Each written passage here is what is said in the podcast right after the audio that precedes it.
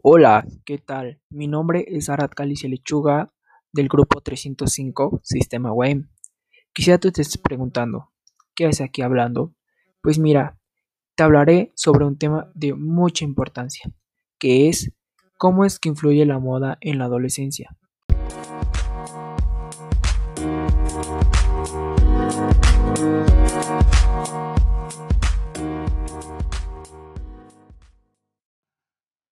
Este fue publicado el 15 de febrero del 2015 por el autor José Luis Iglesias Diz. Bueno, la moda es una de las manifestaciones caracterizadas por el consumo de la sociedad, los cambios de modelo en el vestir y los complementos que fuerzan a los ciudadanos que quieren seguir las tendencias del momento o consumir los nuevos productos. Los adolescentes para nada son ajenos a ella y existen una gran abundancia de tiendas que exhiben modelos accesibles y variados que ellos ansían y compran.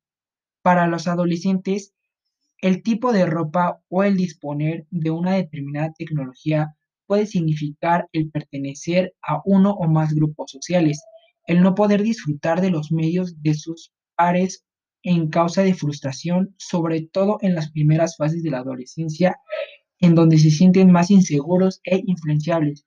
Aparte de la moda, en el vestir, algunas actividades derivadas del uso de los medios de comunicación social, móvil, internet, etcétera, generan modas que en algún caso pueden suponer riesgos para los adolescentes, como el bullying o el grooming. La moda no solamente se trata de ropa, la moda tiene que ver en el bullying, en el grooming, en las drogas, en el alcohol, en el salir de fiesta, ya que muchos adolescentes existe una frustración y influenciabilidad, como lo antes mencionado, ya que esto surge a base de que sus padres no les ponen la atención correcta y pues dicen, voy a tomar porque está de moda, voy a drogarme porque está de moda, voy a fumar porque está de moda. Y no, la moda siempre tiene que tratarse responsabilidad. De igual manera, tenemos que recalcar que la moda puede volverse una obsesión o una característica para la persona, ya que si una persona piensa que no puede estar a la altura de la moda o dentro del círculo social de la moda, la gente la va a hacer de menos o ver de alguna u otra manera ya que la moda siempre va a estar tomado de la mano con la sociedad, ya que para estereotipos y círculos sociales, como lo mencioné antes, si una persona cree que no está dentro de la moda, es bajo autoestima pensar que no va a entrar en un círculo social, que gustar a una chica solo por vestir de otro tipo, y se han generado a base de esto muchas discriminaciones, ya que puede existir como el bullying o el grooming. Personalmente quiero agregar un punto a tratar sobre el tema de la moda. Eh, pues la moda tiene un gran valor histórico, pero como lo mencioné anteriormente, se tiene que tratar con responsabilidad, ya que la moda define en algunos tipos de personas y en algunos pensamientos de la sociedad si entras al círculo social o no entras al círculo social.